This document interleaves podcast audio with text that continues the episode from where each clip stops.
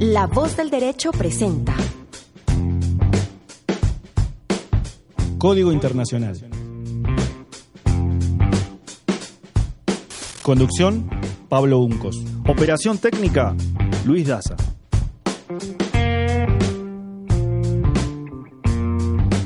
Porque el mundo tiene un código, Código Internacional.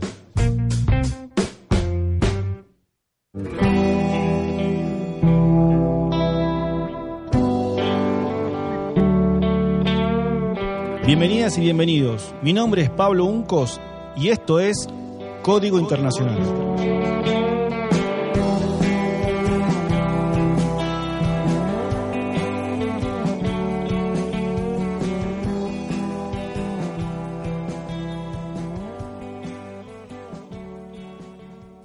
En Código Internacional analizamos los asuntos internacionales sin descuidar esos factores que no se ven a simple vista, pero que operan en silencio y hace que las cosas sean como son y no de otro modo.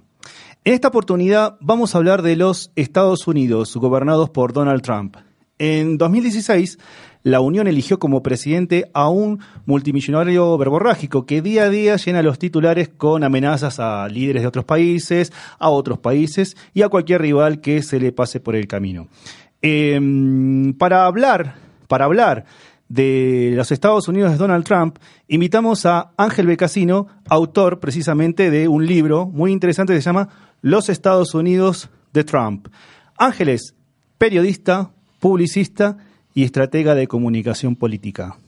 ¿Cómo estás, Ángel? Bien, Pablo, bien. ¿Te presenta bien? Sí, creo que bien.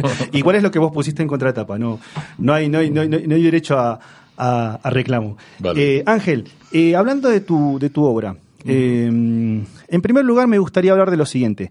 Vos cuando introducís este análisis que haces de las campañas electorales de Estados Unidos 2016 y analizás el fenómeno Trump, eh, utilizás una metáfora, que es la metáfora del Titanic y el iceberg. E identificás a eh, la candidata demócrata Hillary Clinton con el Titanic y con ese iceberg, que es el candidato republicano, que ahora es actual presidente, Donald Trump, que vino a hundirla. ¿Cómo funciona esta dinámica que vos planteás entre Titanics y icebergs? Bueno, en primer lugar, el libro es un libro que sale antes de la definición de esa campaña, es decir, sale tres o cuatro meses antes de las elecciones de noviembre. Lo que analiza es cómo se está desenvolviendo la campaña de Estados Unidos en ese momento. Y lo que encuentro yo es que hay una candidatura muy armada, muy estructurada, muy confiada en la tecnología. Acordémonos que en el 2008 la primera campaña de Obama y luego la segunda campaña de Obama fueron campañas en las cuales irrumpió de una manera profesional, muy armada, muy estructurada, muy planificada la tecnología de información nueva, las redes sociales y demás historias. A partir de ese modelo, la campaña demócrata muestra una confianza total en ese tipo de estructura, montan en Brooklyn una superestructura digital de investigación y de operación. Frente a eso, aparece una especie de personaje salido de una esquina de esa donde se juntan las pandillas Sí, a pelearse, sí. que es Donald Trump. Este personaje se comporta de una manera que no, no entra en la más o menos en la lectura tradicional que hay de los de los de las campañas electorales americanas de Estados Unidos. Y este personaje, en ese comportamiento atípico, casi de peleador de esquina, logra desubicar la estrategia de la campaña de Hillary Clinton en cierto sentido. En otro sentido es una campaña soberbia que hasta el último momento cree que la tiene ganada y confía en una serie de indicadores que le dicen la tengo ganada. Mientras que el otro sigue peleando con navaja en la esquina y en realidad se comporta como ese iceberg que nadie confiaba en que podía hundir al Titanic. Acordate esa de Sí. Charlie García, el Titanic es inundible, ¿no es cierto? Exactamente, sí. Pac, era como una cosa así. Y este iceberg, esta aparición de lo grosero, de la roca esa flotando, mostrando solo un pedacito y no sabes muy bien qué había debajo del agua, la gran parte, Sí. Es lo que destruye una estrategia perfecta, una cosa supuestamente perfecta, técnicamente perfecta, digamos, que es la del Partido Demócrata. Pero justamente me quería concentrar en las características de este Titanic y de este iceberg, en el sentido de que no es cualquier iceberg y no es cualquier Titanic. Digamos, eh, Hillary Clinton eh, representa o representaba en ese momento a las figuras más importantes del establishment político y tradicional de los Estados Unidos. Y Donald Trump, en la otra esquina, teníamos a una especie de figura disruptiva, como decís mm. vos, un bravucón, mm, un bullying, eh, pero que no pertenecía a ese establishment, que focalizaba a ese establishment político como una de las principales causas de los problemas del país y que se hacía cargo de que venía a hundir ese Titanic. ¿Cuáles son las características de ese, de ese, fenómeno? La primera es una mujer que es parte de un sistema y que se comporta con todo el sistema alineado de su lado. Uno podría usar un simil cercano en el caso de Colombia, que es con Vargas Lleras. Por ejemplo, Y el comportamiento de Vargas Lleras, en Vargas Lleras en la última campaña electoral de la primera vuelta, donde todo el establishment, el sector financiero, los partidos políticos principales, incluso podríamos hablar que el mismo Departamento de Estado respaldaban esa candidatura. Es decir, era una candidatura inundible. Buscan firmas y saca 5 millones de firmas, viene la realidad y saca un millón de votos.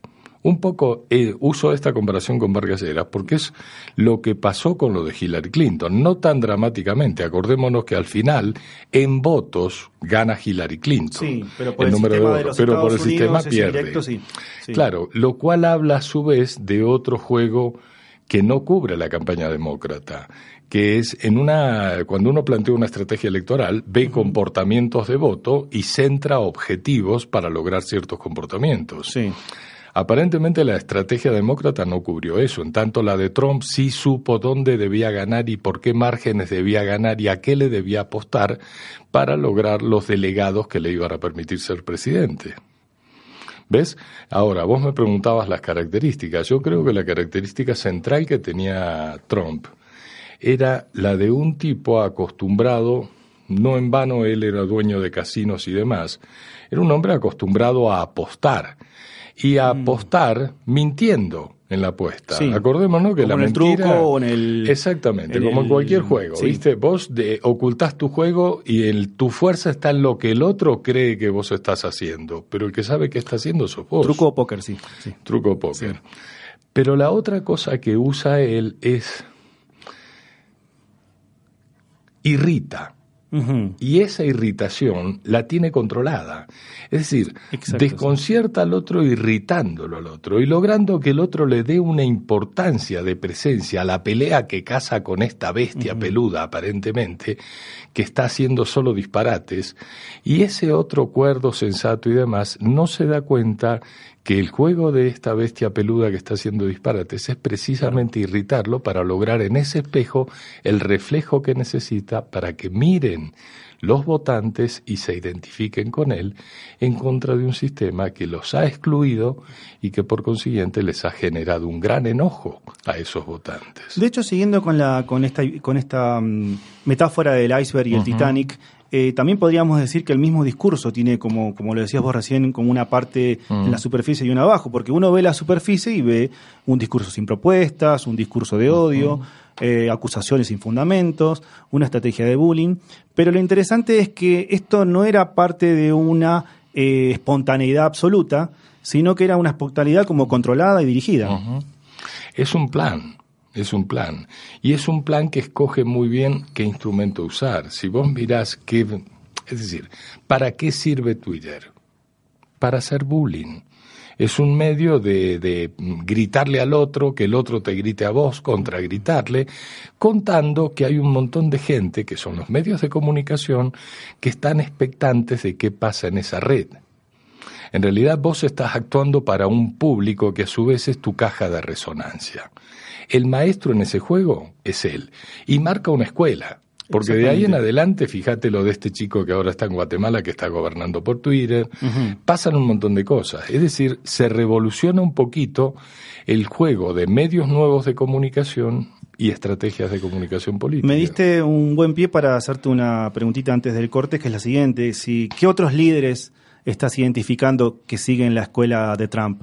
Eh, La escuela de Trump, ojo, no es que sea la escuela de Trump. Yo veo un proyecto piloto que es lo de Duterte en, fila, en Filipinas. El primero que irrita y que usa los medios de comunicación, la irritación de los medios de comunicación a favor de su campaña, logrando top of mind y logrando colocarse en la cabeza de la gente como el tipo que dice las cosas de frente. Sí. Que no anda con dobles cosas. Y las cosas que dice. Y las cosas que dice.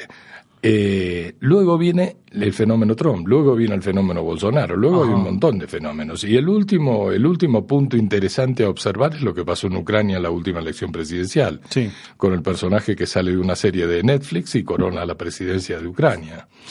Y hay un montón de modelos de este tipo que a través del uso de algo que se identifica como la transparencia, porque fíjate que hay un elemento nuevo. Hoy por hoy las redes, aparentemente fuera de control, se identifican en la percepción del votante o de la gente en general incluso como un espacio de transparencia.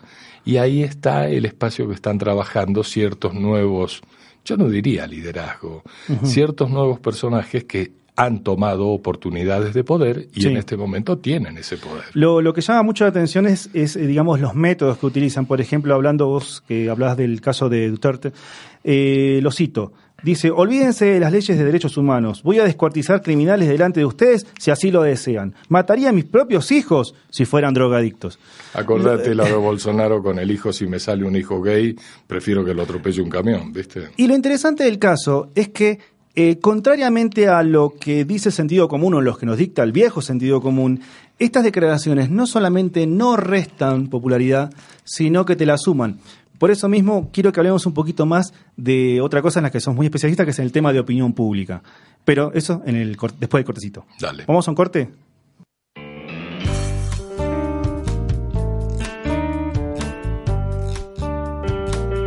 Código Internacional.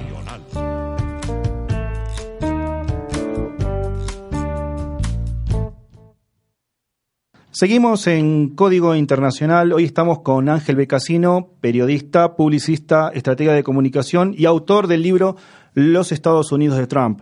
Estamos hablando del fenómeno Trump, aunque ya no es tan fenómeno porque ya tiene sus dos años de, gobierno.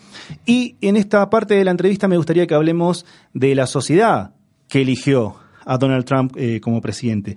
En ese contexto quería eh, citar un concepto que vos utilizás mucho en el libro, que es el de la poética de lo brutal. Eh, y déjame que dé algunos datos que das acerca de la poética de lo brutal.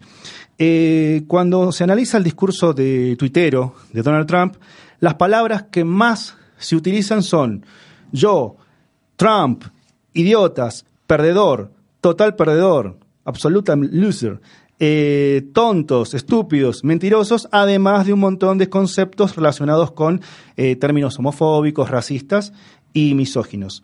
¿Cuál es la clave de que este tipo de discursos prenda en la opinión pública de los Estados Unidos? Bueno, una es el malestar que hay en eso que vos llamás la opinión pública y que yo prefiero ubicarlo en lo que decía Virilio, la emoción pública en la que vivimos Paul Virilio, sí. Sí. Y vos hace un ratito hablabas de otra cosa que era del sentido común y yo tengo sintonía con una cosa que decía Roland Barthes sobre el sentido común, que decía que la lucha por el poder es la lucha por el sentido común que predomina. Hmm. En esa medida, si uno observa cuál es esa emoción pública y cuál es ese sentido común en construcción permanente, en este momento el sentido común en construcción pública y esa emoción están alineados con algo que yo veo como si fuera Cartoon Network. ¿Viste? Este es un mundo de South Park, es un mundo de Los Simpson y estos personajes hablan con la crudeza con la cual se habla como jugando a, qué malos somos, ¿viste? El gordito de South Park o ese tipo de personajes. Y la gente que en el lado de enfrente está enojada porque ha perdido muchísimo del nivel de vida que tenía, porque el mundo se está concentrando en pocas manos y cada vez hay más manos sin nada en las manos esa gente sintoniza con eso, siente que esos personajes le dicen las cosas como son. Sienten que no les cantan, no les esconden nada, le cantan todo. Y de esa manera sienten que el sentido común indica que estos son los personajes que deben estar al frente de la sociedad. Estamos cansados de la falsedad, estamos cansados de que nos engañen, estamos cansados de que nos digan que va a haber nuevos empleos porque hay inversión extranjera, pero no pasa nada, etcétera, etcétera. Pero, son candidatos de un contexto de crisis, porque claro. en el, libro vos lo situás a partir de la crisis del 2008 en adelante. Sí, Pablo, sí, pero escuchame un segundito. Acabas de dar un dato. Del 2008 en adelante, llevamos 10, llevamos 11 años. Sí. Parece que la crisis nunca hubiera ocurrido, pero la crisis sigue borboteando, pero a lo bestia. Y en realidad la realidad de la vida es una realidad de crisis permanente. Por consiguiente, son clientes, son clientes, son, para uno son clientes, pero son personajes que se alimentan de esa crisis, que nadan en esa crisis y que muestran cositas que llaman la atención en esa crisis. Luego defraudan, luego pasa lo que pasa, o siguen remontando esa misma crisis. El caso de Trump en este momento. Si uno lo mira en crudo en este momento, va para la reelección. Entonces vos decís, ¿cómo puede ser que un personaje que tiene al mundo en el nivel en que lo tiene, porque evidentemente toma las decisiones de Estados Unidos, no él, el grupo de él, pero él es el mascarón de proa de ese grupo, ¿no es cierto? En este momento tienen al mundo nuevamente en carrera nuclear, de armamento nuclear, tienen al mundo en una crisis económica salvaje y tienen a un mundo que venía navegando y haciéndose el que no pasaba nada desde la crisis del 2008 hasta hoy, exacerbando esa crisis sin saber a dónde cornos va a reventar esa crisis. Fundamentalmente esta guerra con China. Pero lo, interesante del caso es que eh, de algún modo todos tienen que hacer su propia campaña y todos los candidatos pueden meterse en una campaña negativa. Es decir, sí, claro. Pero eh, en este mar, en este momento histórico que nos toca vivir, eh, no hay lugar para la campaña que inspire sentimientos positivos como esperanza, optimismo. Sí, fíjate una cosa, que es en todo momento, cuando lleva cierto tiempo dominando la escena un tipo de comportamiento, todo lo contrario es la gran oportunidad para romper la escena. Quiero decir, si la escena es irritada, irritada, irritada, el fenómeno de lo que está pasando hoy, si aparece una voz serena, calma, que reflexiona sobre lo que nos está pasando, que muestra una luz, empieza a tener un poder de seducción muy grande. Un tanto lo que pasó en esa campaña de hace cuatro años, seis años, qué sé yo, mentira, hace dos años, con Bernie Sanders, que plantea otra forma de mirar las cosas y que te muestra unos dibujitos de la realidad que vos decís, wow, también lo que me está mostrando no lo había pensado. Entonces la gente empieza a sintonizar con esa otra forma más serena, más sutil, más pedagógica de ver el mundo en el que estamos metidos. Porque gran parte del problema, vos que me preguntabas por la gente, es que la gente está en un desconcierto muy grande. Como estratega político te pregunto, eh, de algún modo cuando eh, elaboraste este libro y mm. ofreces las diferentes líneas de análisis del fenómeno que te toca cubrir, eh, ¿no, estás, ¿No estás planteando también como una especie de em, el príncipe de, la época actual? Porque si te invité al programa es justamente porque lo que estamos diciendo de Estados Unidos se puede replicar en muchos países y de hecho me has tocado muchos ejemplos de varios países.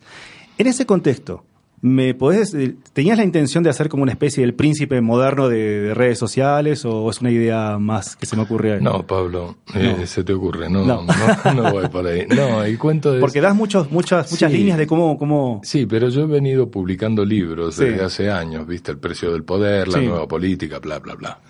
Eh, varios libros en los cuales reflexiono sobre lo que hago, sobre el mundo en el cual me muevo y sobre el mundo en el cual se mueven otros. Observo qué está pasando, observo qué influyo y observo qué herramientas se están poniendo en juego.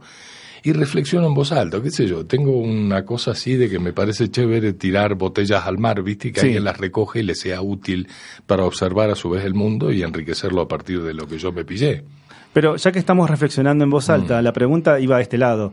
Eh, ¿Consideras que hay una opción ética en elegir un tipo de campaña u otro tipo de campaña? Sí. ¿Sí? Sí. Y como estratega político, ¿cuál te gusta, cuál te sentís más cómodo? Pues ahí viene una cosa casi primaria, ¿viste? Yo tengo una tendencia más hacia lo que uno, lo que uno llamaría el bien, por decirlo así, que el lado opaco, oscuro, siniestro, ¿no? A mí me gusta poner las cosas sobre la mesa, ir de frente y, jugar de frente. Y en ese contexto, ¿cómo se le contesta a una campaña negativa como las que proponen tipos como Bullings, como, como, como Trump. Claro, ellos se alimentan mucho del rebote que logran de parte de uno. ¿Ves? acá hay una lógica que siempre cuando te tiran un ataque, cuando te tiran un ataque en el mundo que vivimos donde hay tanta sobreinformación, el ataque impacta al 3%. Si vos respondés al ataque, el 17% se entera de que ahí está pasando algo. Le das un volumen impresionante. Entonces, en general, fíjate que la gran fuerza que tiene Trump es el rebote que provocan los medios de comunicación. Los medios dejan de hablar de Hillary Trump, de Hillary Clinton, Hillary Trump. dejan de hablar de ella y solo hablan de él para hablar de lo bestia que es, para hablar de lo misógino que es, para hablar de toda la porquería que él es. En esa medida, si vos no respondés, si vos estás en un espacio de calma. Dentro de tu eje. dentro de tu eje, ¿ves? El mensaje que mandás es un mensaje que atrae, es un mensaje que convoca. Si vos respondés a una estrategia de irritación de ese tipo, entraste en el que movió primero. Esto es un poquito como el ajedrez, el que movió primero el que te atacó me defiendo, le aumento la fuerza al que me atacó. Y los juegos estos son juegos cortos. Probablemente si me dieras un juego que va a un año, yo puedo remontar en otro tipo de estrategia. Exacto, sí. Pero las estrategias electorales son de muy corto plazo. Qué bueno que hablaste de medios de comunicación porque eso es lo que te voy a preguntar después de corte. Dale. Esta es la voz del derecho.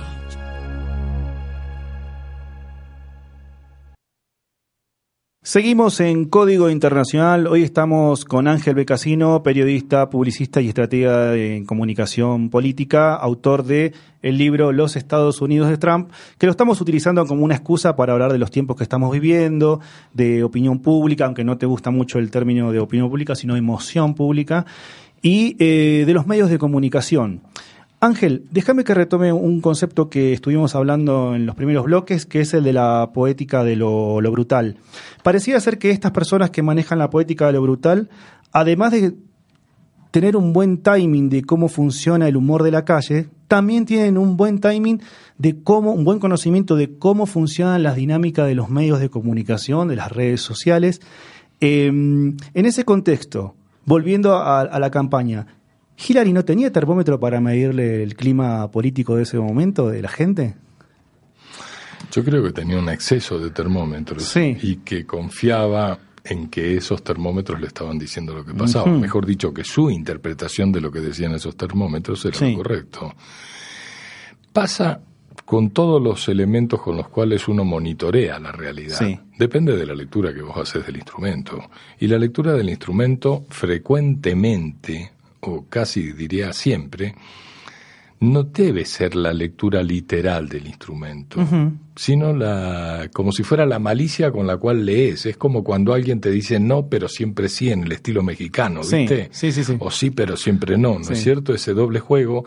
Y vos tenés que intuir para dónde van esas cosas. Y en el juego de la intuición de cómo lees la información, el equipo de Trump, que era un equipo de callejeros, por usar esto de esa manera, era un equipo mucho más hábil que el equipo de, Donald, de Hillary Clinton, que era un equipo de técnicos. Era un equipo de estas personas recién salidas de universidades que tienen la teoría perfecta, que tienen un acomodo a un mundo aparentemente que funciona como si fuera ardeco. Y estos estaban fogueados. Y estos otros tenían una cosa en el mundo, lo decíamos hace un ratito, en el mundo de hacer trampa, de hacerte creer a vos que yo estoy haciendo una cosa cuando yo estoy haciendo otra, de darte el doble sentido, de alburear, de, usando el mexicano. ¿no? De hecho, eh, en, cuando leía el libro llegué a entender algo como esto, como que Trump entendió muy bien, a diferencia de muchos otros políticos tradicionales, que la lógica de comunicación actual no es una lógica de emisor-receptor de TV, sino que es una lógica de transmedia, o sea,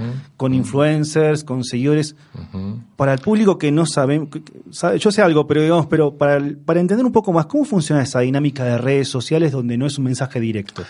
Flaco, funciona, hubo un concepto que siempre se vio de los comunistas, de la lucha revolucionaria y demás, que era aquella cosa de la combinación de todas las formas de lucha. Vivimos en la combinación de todas las formas de lucha. Cuando hablamos de esta interacción de cosas, de fragmentos de realidad que nos van componiendo una especie de conjunto, que en la medida, vos hablabas hace un rato de ese concepto mío de la poética de lo brutal, en la medida en que me, pa, me, sacuden más fuerte el terrorismo, ¿no es cierto? Vivimos en realidad en, en el uso de esa herramienta que es el sacarte de un sacudón de la realidad que vos considerás que es la realidad perfecta. Entonces de repente explota algo, un carro se sube a las ramblas y arrastra con todo el mundo, lo que nunca pensabas que iba a ocurrir, ¡pum! Una dinámica de incertidumbre, sí. Una dinámica de incertidumbre total versus un mundo que se basaba en la esperanza, en la certeza de que había un amanecer después del amanecer y del anochecer de hoy, ¿no es cierto? En esa medida que hay todos esos elementos en juego, la brutalidad que te instala en una especie de vacío, cuando a vos te pasa algo brutal quedas desconcertado. En ese desconcierto uno puede meter los mensajes que quiera y afirmar pequeñas certezas, que son esos fragmentos de certeza que luego construyen algo que es voy a votar por este tipo, voy a apoyar este proyecto, estoy de acuerdo con lo que este dice, hay que acabar con los inmigrantes o lo que Cor nos diga. Ese es el gran peligro, está en que los medios de comunicación que antes regían eso que era la opinión pública, lo que la gente opinaba, hoy la gente no opina, hoy la gente sigue corrientes de emociones, hoy la gente se va por sentimientos. Esto es sumamente peligroso para la estabilidad. De hecho, afirmas acá que la interactividad es ingobernable. Ingobernable. Pero se la puede... Es influenciable. Pero es influenciable. Claro, es influenciable, absolutamente influenciable. Pero y depende mucho de en qué sentido se la quiera influir. Ángel, eh, para cerrar eh, la lectura del libro, eh, te quería preguntar qué estás trabajando últimamente, si seguís tirando botellas al, al, océano, qué estás pensando en voz alta estos tiempos, ¿en qué andas? Estoy, mira, estoy trabajando en varios frentes trabajo asesoro al defensor del pueblo de Colombia. Eh, por el otro lado, estoy metido en varias campañas políticas de cara al escenario de octubre de este año. Y por un lado más, estoy terminando una reflexión que es sobre el espacio, digamos que la política acotada en las ciudades. Es un libro que se llama Ciudades en estado de erección. Interesante. Sí, y que probablemente va a salir a principios del año que viene. Será genial leerte como fue genial leerte en este libro. Eh, Ángel, te agradezco mucho la, visita.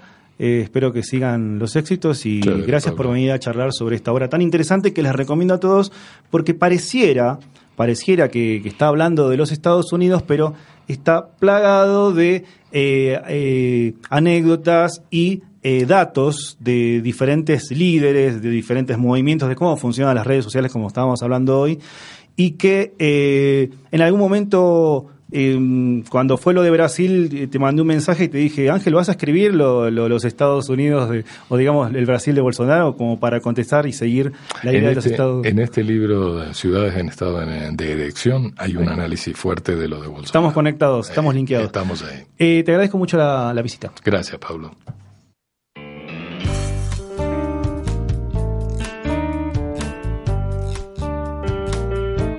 Código Internacional.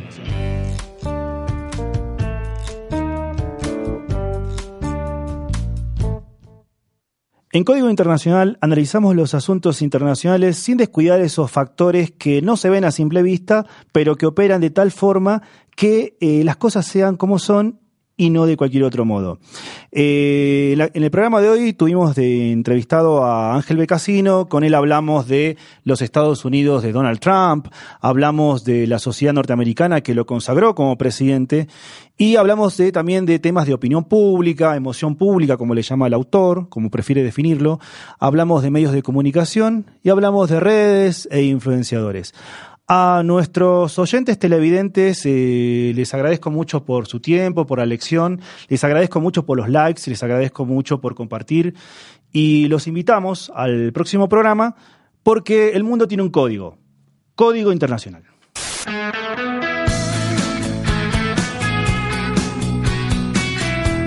Esto fue otra emisión de Código Internacional. Condujo Pablo Uncos. Operación técnica, Luis Daza. El mundo tiene un código. Código Internacional.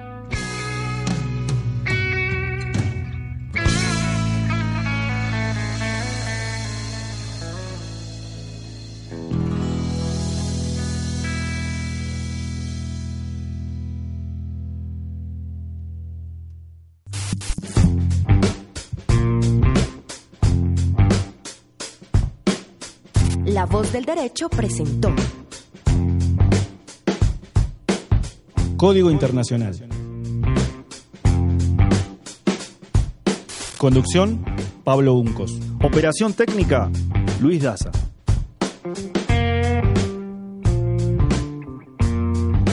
Porque el mundo tiene un código. Código Internacional.